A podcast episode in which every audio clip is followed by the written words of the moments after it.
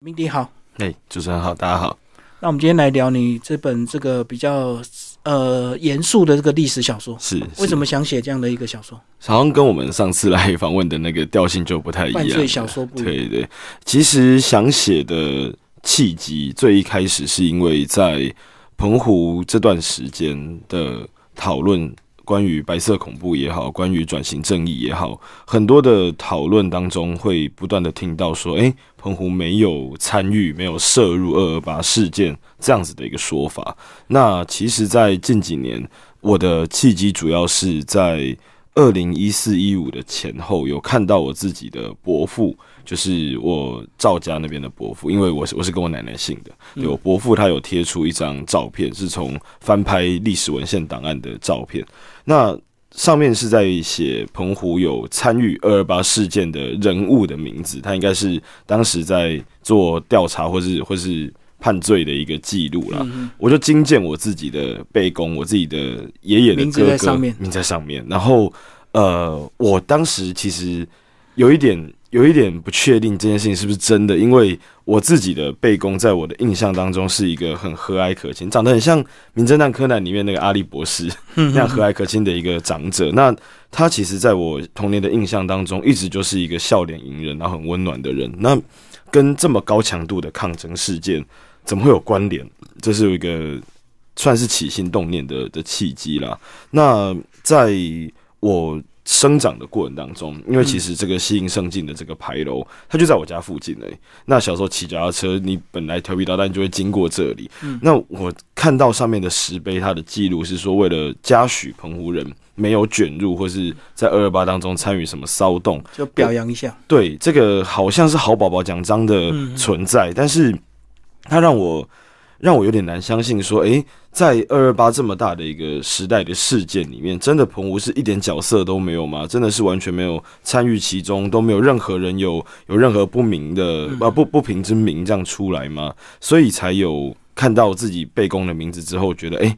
这是应该要去调查的，因为显然他不但证明二二八事件澎湖有人参与，而且参与的还离我们这么近。嗯，对，这这是一个很大的契机啊。所以你找到那个呃史料的照片，以及看到那个牌楼，但是相对还是要有都很多文史资料，可是很显然文字记录并没有记录这么多，对不对？所以你只好用最原始的方法去田野调查，一个一个问嘛。对，其实我们在呃最一开始的时候，因为呃当时把这个事件。跟身边的一些朋友啊、同才分享说：“哎，澎湖应该不是不是像文献记载那样，真的跟二二八是没有关系的。我们这一辈年轻人是不是应该要赶快去做一些爬书？要不然，呃，算一算时间，其实对我们来讲，时间压力是越来越大的。这个记忆只要没有被保留下来，它可能就会过去。嗯，那其实最一开始的时候，大家都是先到图书馆去，因为澎湖县的图书馆有把澎湖。”呃，地方文史的相关的资料整理在一起，可是你会发现，在翻阅的过程当中，这一段时间像是历史空白一样，它最多可能提到就是哪些地方小有骚动，但是它始终没有说澎湖还有多大规模的事件在里面。那我们的。寻访的过程当中，还有遇到另外一个比较大的阻力，就是在台湾所有做白色恐怖或者转型正义的相关档案的解密过程当中，你看到澎湖都是在台湾各个记录里面的附带议题哦。高雄市几年几月发生什么事？澎湖怎么样？对它始终没有一个以澎湖为主体的记录，说诶，澎湖从。二二八前戏开始，一直到后面整个事件结束的这个来龙去脉，以澎湖的主体来去记录说发生了什么事情，这是一直没有看到的。嗯，所以过去呃，澎湖的一些文史工作者对这块都完全没有调查过。呃，比较少，因为我们真的在这块上面没有看到文史老师有有去爬书比较多的东西，因为。呃，相关的调查比较多是调查二战的时候日本的军事设施，那有调查二战的时候就是跟盟军作战的那个记录过程，那还有清代的移民搬兵制度，这个就比较多。但是到了国民政府刚来一九四五的前后那段时间的记录就真的比较少，爬书就真的比较少。嗯嗯嗯。好，那既然是写二二八的这个呃。历史小说，但是你还是把前因有稍微带到，对不对？对对。从日本时期的那时候的澎湖的一个现况，慢慢带入当时发生以及发生之后的那几天，澎湖人到底做了什么事，阻挡高雄呃受到更大的血腥镇压？跟我们讲为什么你要把这个整个这个呃长度拉的稍微长一点？其实会想拉这么长，我觉得内内心里最大的感受是这样，因为我们在过去看很多历史的相关作品上面，它的呈现大概都会是以事件开始的时候的那个政府的进入进场的时间开始记。那对我来讲是。呃，从日军离开到国民政府、国民兵来，这个当中其实是当地人的生活是不断的在感受那个变化，在经历那个变化。那这个变化其实它会反映出澎湖不同的市农工商各个领域的人，他们对于政权的交叠有什么样子的不同的影响，然后不同的影响所触发的感受，他们乃至于价值判断到国家认同这一层一层的，其实它不应该是切断。在说，呃，故事一开始就在日本人已经离开，然后国民政府来，这样子的话，会显得去理解这个过程当中会有一点啊不够全面啊，因为它被截断的那个在日本统治的后期，大家所习惯的生活受到冲击的这个面向去呈现。所以你个人还是有想把这个二二八描述的更清楚、更完整就对了，借由这个澎湖这样的一个事件嘛。对，因为他们不是说今天不是一群年轻人，呃，我看政府不顺眼，我要制造一些冲突，或者是我是地方的地痞流氓，我就是要要扰乱乡里的秩序。他们会有行动是是有原因的，而这个原因，他们他们在那个时间点上面，他们的生命不断的在。那个时间轴在跑，那我们没有看到更前面的故事，我们有时候可能会很难理解为什么会有这样子这么大的情绪。嗯嗯，对，所以描述的更清楚，才知道他们的心情到底是如何从一开始的期待、兴奋，到最后失望，到最后才会有实际的行动。这一定是有过程的。是是，它是一个过程的。嗯，因为它如果这个面被截断的话。其实，在理解上，你可能就会觉得，哎，为什么有新的政府来的时候，大家的反弹会这么大？你也许不习惯，你也许不适应，但是为什么会是这么高强度的，是以命相搏的一个状况？这个，这个可能跟我觉得，在大家讨论转型正义或者在谈台湾过去的历史的时候，必须要用的一个新的切的方式，因为我们不能再把就是它切成一个一个章节来看。对，对于。统治者来讲，也许是这样子；对于日本人来讲，可能对台湾的统治就到了那一天；对国民政府来讲，可能来台湾统治从那一天开始。但是对当地人来讲，我生活是一直在持续下去的，是连贯的。对，嗯嗯嗯。好，那你主角赵文邦他是真有其人吗？对，他是我背公，他就是我背公，他本你就是以他来这个发展这样的小说。对，因为其实，在一开始看到他名字的时候，本来还以为说他是他是被卷入吗？还是他发起什么？还是他实际上被栽赃？因为在那个年代也确实有很多栽赃的，确实有很多这个冤狱。对冤狱，那我就在想他到底是什么样的角色？那关键的是我仿到他的弟弟，就是我爷爷的哥哥，他的弟弟，他是我最大的背公。那仿到他的时候，他就有让我很震撼的知道说，哦，原来他不但是参与其中，他是带头的那一个。所以在这件事情上，就是呃，因为我我的这个二倍工啊，李倍工，他提供了一个第三人称视角的观察，那让我对于这个我原本熟悉的短背工有另外一层更更立体的认识。然后在那个时候，二十三岁的他怎么样去组织大家，怎么样的行动，在李贝公的口述当中，我们就看得比较完整，轮廓比较清楚一点。而且也会比较客观一点，对不对透过第三人描述这样。对，因为他们的性格也不是很相近，所以李贝公他也不会说要要他他不是参与其中的人啊，他相对能够提供一个更冷静旁观的角度来来去解释这件事情。嗯，好，那接下来是不是就跟我们讲这个二二八事件当时的澎湖一开始的现况？其实他一开始确实是没有参与其中，对不对？对他其实因为因为二二八其实是一个。星火燎原的的事件嘛，他在台北呃，这个星火开始烧起来。但其实，在呃那之前，澎湖就已经有遇到，就是新的国民政府跟他们的个军人跟在地居民生活的各种冲突。冲突对，那这些冲突其实呃。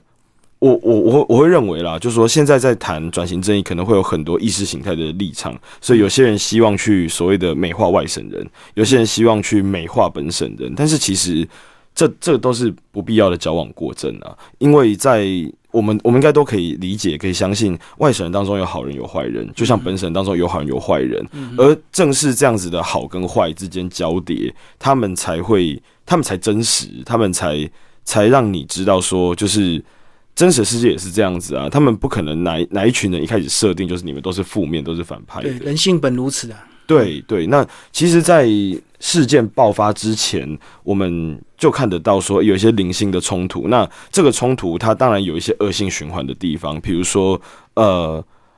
品性不良的的外省籍的官兵，他们有欺压地方民众的状况。嗯，那地方霸占财产什么？对，那地方民众可能也有就是爱滋事、爱惹事的人，他们也去挑衅。那其实这当中有外省跟外省的冲突，本省跟本省的冲突，本省跟外省的冲突，这一直都有。嗯，所以他也不是要去标签哪一个族群就是万恶，但是要让我们看得到是说，当时在那个社会氛围当中，普遍的大家对于新移来的这一群人，他们的感受。从最一开始的，他们也到港边去迎接，他们也期待说所谓的祖国、所谓的战胜国，他们的光荣之师的那个形象。可是来的时候，他们视觉上很冲击的看到那个破破烂烂的那个，其实像残兵败将的那个样子的那个冲击感。然后到来了之后，遇到很多胡作非为的案例，那也其实就是欺压百姓跟鱼肉民众了。那这个是前面会引发反抗很关键的一个原因。所以就是以战胜国的姿态来对这个殖民的这个地方，他并没有同理心，反而是那种战胜国，我要来是收收割这一切，就对。是是是，颇有那个味道的。好，那其实你还有带到蛮关键的人物，包括我们呃大家都很熟的陈怡啊、彭梦琪，以及当时在呃澎湖马公要塞司令部的这位，对不对？史文贵，对，嗯，司令，因为呃。其实，在书里面的角色，他有一部分，就绝大部分是用真实的姓名啊，像陈怡，这些都是真实人物嘛。史文贵也是。那他们在在故事当中的影响固然是很深远啊，但是其实，在故事当中，我们有所谓的小人物的视角。这个小人物的视角，其实就是围绕着赵文邦他同时期的。那些邻里上的的人物，那有一些人可能就是我们口中所谓的地痞流氓，那有些人可能是所谓的风吹草动的那些那些墙头草，那有一些人可能是比较有自己的意识的那那样子的反抗者。那么不同的人，其实在当下都代表了某一些声音。那其实这当中很多是来自我李贝公他给的口述历史，那去点出这些人的存在。但是在那个。田野的过程当中，呃，包括李贝公也好，包括后来去受他介绍再去访的几位耆老也好，他们都有谈到一件事情，说如果可以的话，他们希望某一些名字不要被曝光出来，嗯，因为对当事人来讲，呃，对我们来讲可能是写作，可能是史料的历史的一部分，但对他们来讲是一个伤害，到现在还在的伤口。那在面对这个伤口的时候，有些人选择不想被提起，这一点上面，我其实有遇过一个挣扎，就是我到底要不要写？我如果不写。我一定会被质疑说我书的真实性，但是我如果写了，他们会受到恶度的伤害。所以在这个拿捏当中，我最后选择没有关系，这是一本小说，它的真实性可以被质疑，但是这些人我不愿意他们再受到第二次的伤害，所以我做出了那个选择。所以。故事当中很多小人物的名字，几乎绝大多数都是有有换过的。所以主要的角色是真实的，可是一些比较次要的，你就稍微有把它稍微对。其实主要是名名字的部分啊。那因为发生的很多事件，其实在文献上都找不到，但是。我一开始遇到一个问题是文献上没有，但是我做口述历史的时候，哎，这位齐老有讲，我到底该不该采信这个说法？那我后来做了比较细的方法是用交叉比对的，就是这位齐老也提到了，那位齐老也提到，我就愿意相信说，哎，有不同的视角来构成这件事情，那它存存在的可能性就比较高。嗯嗯，因为呃，我后来其实有慢慢去做我写作的时候，有在尝试要揣摩那个角色，因为。呃，史文贵的决策其实不太合理，他不太像是当时我们所熟知的国民政府会有的军官的那个像军阀一样的样子，他也没有来高压的去呃，对他也没有去屠屠杀异己嘛，那他其实，在。抉择上，我后来去做了史文贵的生涯爬书，才比较能够理解说，哦，他来到这里之前，他的心态是什么？他在中国，他打仗有胜有败，那他希望来这边去达到自我实践的那个心态是有的。从他一些他自己的笔记跟跟他的日记当中，我们看得到他是有这样子的期待的。那在那个面对高压对抗的那个时候，他代表军方，代表政府。他面对民众，他为什么会做出跟其他军官都不一样的决策？他为什么没有像彭梦器一样这样大规模去屠杀？对他选择尽可能不流血的路线，他的心态是什么？我觉得在这当中是是我有刻意去进入那角色要写的。所以他是算比较理性的这个军官，就对。对，因为他可能也希望，就当然是揣摩了，就是他他也可能有希望说来了澎湖之后能够有一番作为，而跟这里的人他也。跟这里的土地跟人，他也产生了一定程度的感情。那对他来讲，就不是那么纯粹的是自己是一个外来者的那个状况。所以当时如果没有赵文邦的抗争以及史文贵的退让的话，其实澎湖真的会有很多人牺牲吗？呃，澎湖的牺牲，如果我们用规模来讲的话，澎湖会不会有更大规模牺牲？这我们不敢讲。但是，呃，台湾的损失会更惨重，因为当时是陈仪下令要史文贵呃把子弹运到彭梦器那里，因为。当时他们研判澎湖的战况是，诶，没有什么太大规模有组织性的抗争，嗯那都是零星的抗争，所以都还在一个就是治安维护上就可以处理的层级，还不是到军事对抗。所以他当时会发现澎湖的，因为澎湖要塞其实在当时算是大要塞，非常重要。嗯，那大要塞军火就对，对他存了很多没有用到军火，所以他们想说，那是不是就切子弹过去给？就陈仪有下这个命令，说我切子弹过去给彭梦器用，那要史文贵掉。那史文贵当时其实他自己的挣扎，因为他知道子弹送去是要干嘛的。对，那对他来讲，他当然有挣扎，但是他还是不敢违逆，他还是想要照办。那赵文邦他们的抗争的关键在于，他们不愿意让子弹被送去高雄杀自己的同胞，所以他们才才才有发起抗争。所以他当时就是选择使用这个消极的拖延就对了。嗯，当时其实，在史文贵的视角来讲，他前面面对的是民众组织起来的抗争，对，后面面对的是上级的压力。他他在这个过程当中，对他来讲，他一定也有挣扎，然后一定也有他想要选择迂回的地方。那我觉得关键的是，当他看到民间的民情是这样子，民众他们可以用扇板船摇出去，然后拿出麻绳去把螺旋桨缠死，把它弄坏，他们就是要拖延，要拖垮他。他们他其实也明白说，今天这些民众不是不是要把你就是驱赶，或是或是要要行刺你，或是要攻击你，他们只是不愿意去做出伤害更多人的事情，他们想阻止。这个子弹被送过去高雄，所以他在那权衡当中，他意识到说，那拖延也许也是一个策略。嗯，对，所以还好拖延到最后，这个事情就呃，台东轮真的没有这个出港。对，台东轮没有出港，因为台东轮轮被弄坏了。就是我听我背光他们讲，他们也很自豪啊，就是说，哎，你看，我们也也懂得说，用最小限度的破坏去达到牵制的手段。嗯，对，台东人就没有出港，子弹就没有运过去。所以这个呃，你的背公赵文邦其实最后还是他的名字还是有被写进去，所以是有被判刑吗？他有有有，而且他在后来我李背公要去，李背公跟我阿奏就是就是他妈妈要去呃去营区把他保出来的时候，其实。他们就据李贝公的口述是说，还有听到有在行球的声音呢。那当然，我打背公出来的时候，看起来人是还好，就是挨了几棍子是有的，但是也不至于到太血淋淋的的行球。那我想，这或多或少其实跟他跟史文贵这样子两个人在在博弈的那个状况下，史文贵也有摆出一个我们所谓的武家该有的气度，就是我也敬重你有这个能力。那后来他们甚至还有一些军民合作。在在在书里面没有提到，但这是后面的故事，嗯，所以也可见说他也不是完全把他当做就是某种程度上他对他他不是把他当敌人，他有某种程度上判他其实比较接近是给上面一个交代啦，就是他真的有发生一些，还是有形式上去做一些作为，但是并不是真的那么对穷凶恶极就去面对，是是是，他就是说。在量刑上面，他也是判个交差了事的。因为史文贵的整个路线，其实看得出来，从头到尾都想要息事宁人。对，那包括说他后面去往上报报说澎湖是没有发生那个任何冲突的。我觉得刚开始看的时候，当然也会有一种愤慨，是啊，这也是一个想要做历史修正的人，他也尝试要把某一段历史抹杀掉。可是后来再仔细想，他他的角色。他作为澎湖要塞的司令，马公要塞司令，他往上报报说这里都没有什么事，其实某种程度上就让澎湖不会被杀红了眼的上级盯上，秋后算账。对，秋后算账，他反而会觉得说，诶，那也许彭湖还反而值得嘉许。那当然，那个西营胜境的牌楼在那里，多多少少有一些历史修正跟历史嘲讽的意味在。但是至少在当下，他他两相权衡，他选择保民，他选择保境的那个心是有的。嗯嗯，对。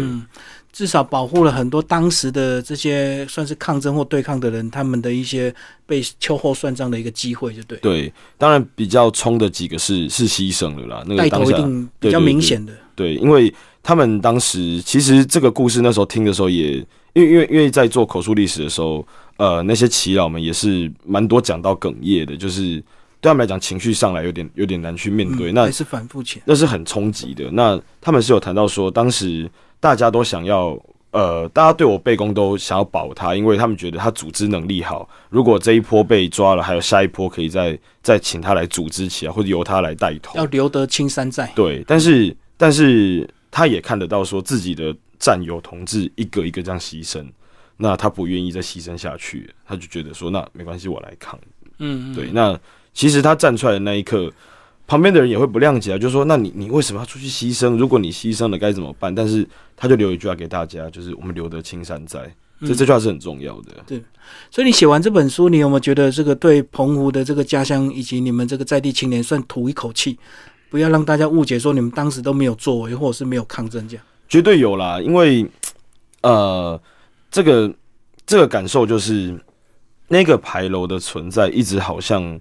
就是让大家知道说，你们都是一群不会有意见的，嗯，那都是都是可以任人家摆布的傀儡，乌合之众。对，但是我们我们其实有过这一段历史，嗯，是站起来反抗的。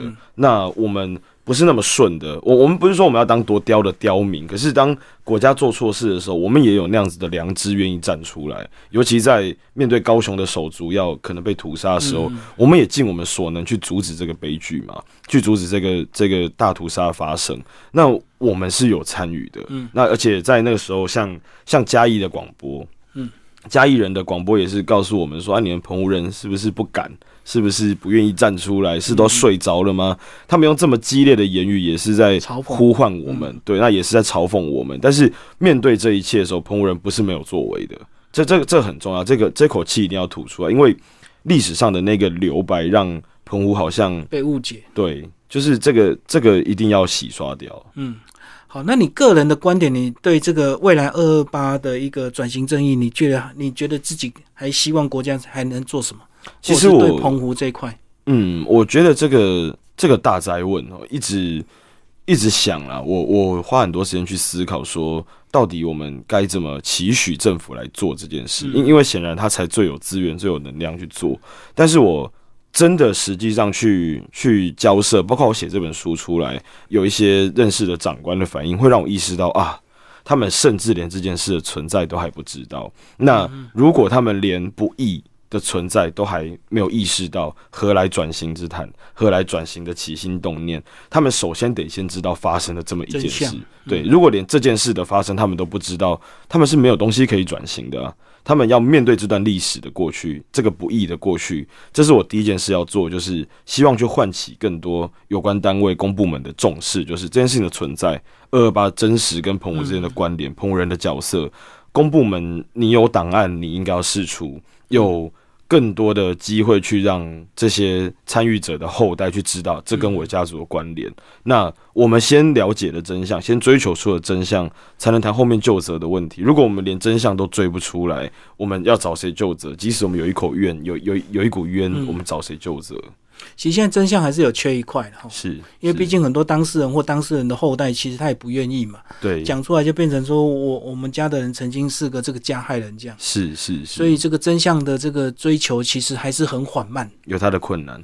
对，但是在我自己在做口述历史调查，包括我自己家族，我跟我李贝公去他们家访问的时候，他的子女也很惊讶。原来我们自己的父亲有参与过、见证过这样，表示说他也很沉默，因为希望小孩知道这一段。对，因为我贝公在后来有跟我提到说，当他跟他自己的妈妈去保导贝公出来的那个时候，沿路上阿宙就是他他妈妈一直告诉他说：“今天你看到的过去这几天发生的事情，出去就不要再提了。”点点哦，我们家要平安。嗯，他一直强调这个观念，所以你也可以从这段对话这么。他印象深刻对话当中去看到，在那个情况下那个肃杀的氛围，那个。即使我们的司令可能激进，可能想要息事宁人，但是整体的氛围还是充满了肃杀，还是还是那么的高压，你是看得见的。那对他们心里来讲，也无形的就是上了一道锁啊。这件事情不谈，大家都平安。他他的想法是这样子。好，那最后这本书出来之后，你个人有没有一些担心，就是被一些所谓的另外一个观点的文史工作者挑战，或者是说去批判？因为毕竟。文史资料很少，可是你居然能够这个透过口述历史去写出这么完整，其实里面还是有很多真相的一个历史小说。嗯，我其实，在呃这本书出版的时候，当然在会有这个忐忑啦，就是说我写我今天写历史，写历史总是最难写的，因为写历史。不免的会面对到，人家会认为你是主观的诠释，人家会认为你甚至是虚构的历史，你没有史料去支撑。那我自己我自己的定位很清楚，因为我反复的在强调，这是一本小说，嗯，这是一本文学作品。那它是以那个时代背景来写的，那尽可能力求真实，但是当中一定有调整修饰的地方，一定有自己脑补的地方，对，一定有脑补的地方。那这个地方其实。呃，被挑战，我觉得没有什么，因为它本来就是一个文学作品，我也不敢把这本书当做史料来看待，它不是一个历史考证。那我自己本身也不是这样子的权威，但我我反而希望。有更多挑战他的声音出来，因为挑战就是一个你去爬书的动力。那我希望有更多专业的人去把那段历史重构出来。所以被关注、引起讨论就是你的目的，就对。是是，我希望你喜欢或不喜欢都可以。对，因为我也愿意接受所有的评价嘛。那对于这段历史的认知，他们有不同的看法，甚至有不同的证据更好。那我也有把我判断的标准给出来，就是当今天文献上没有记载到，而有不止一位的。祈祷所看见的共同事实，我愿意把它记录下来，我愿意相信它是真的。那这这当然不是一个在做历史考证上面很严谨的方法，但是在写作上对我来讲，我是愿意相信的，因为我跟这些祈祷很近身的真实的观察过，而且不是同一个时间嘛，他们也没有串的可能呢。那再来是说，呃，当今天祈祷们所给出的口述历史跟文献上记载不一样的时候，我会愿意相信祈祷，因为。回想史文贵的角色，回想书写历史的人的角色，他会出于不同的动机去修正这一段记录，我觉得是合情合理的。嗯，而且透过被关注，很多人如果你不认同，你可以把你知道的真相，或者是你知道的这些历史片段可以提供出来。对，那就会越接近真实啊。是，因为可能你们家的长辈跟你讲的是另外一段嘛。是，那两边交叉比对之后，也许就有另外一种。是画面出来，我觉得这是更好的一件事情。对对对，因为把它讨论，因为它是关乎整个澎湖群岛的，不是只有关我们自己家的。那其他的参与者又看到了什么，会让我们把那个时代拼图越拼越完整？我觉得是好事。嗯，好，最后轻松一点的一个问题就是：好，我们到哪边去看西营圣经这块牌楼？哦，西营圣经牌坊其实它在观音亭。观音亭就是现在大家看澎湖花火节的那里的地方啊。对，其实有到现场看过花火节的人，几乎都看过“西影圣境”这个牌，嗯，因为它就在那个入口处而已。只是很有些人不会注意啊。对，因为你就看到一个白色拱门在那里，你不知道那是什么。哦，对。但是下次呃走去观音亭的路上，可以多停留看一下那个“西影圣经”，上面还有两个国民党党徽大大。就是一个路边的一个牌楼，就对了。对对对。只要你到观音亭，你仔细看路边，就会看到这个“西影圣经”这个牌楼。没错，没错，你在观音亭入口就看得到了。嗯，对，所以这样很可惜哦。其实这么好的地标，其实如果能够加入很多历史的这个故事的话，其实我们到那边游玩就会更有感觉。是，不会只注意观音亭，然后躺在那边看看夕阳这样。对对对，因为我觉得在呃近年来啊，像德国就有推很多所谓的不易遗址的旅游，那它是历史反省之旅，它让你看见说在纳粹的那段时间什么样的现场，就对。对，那。澎湖其实也是有的，台湾各地也其实很多地方都有的。那这个人权观光也是欧洲现在另外一种新兴的观光模式。这这一块，我们在市场的角度来讲，我觉得何乐而不为？政府也可以做多一种选择。对，那在文化上也可以确保。这个岛屿发生过的真实历史记忆可以被留下来，被记下去。相信一定还是会有人喜欢这种比较特别的这种历史的一个遗迹的导览。对，嗯，对。好，今天非常谢谢嫌疑者为大家介绍他新著《西营圣境》，然后呃，秀威出版，谢谢。是是，谢谢。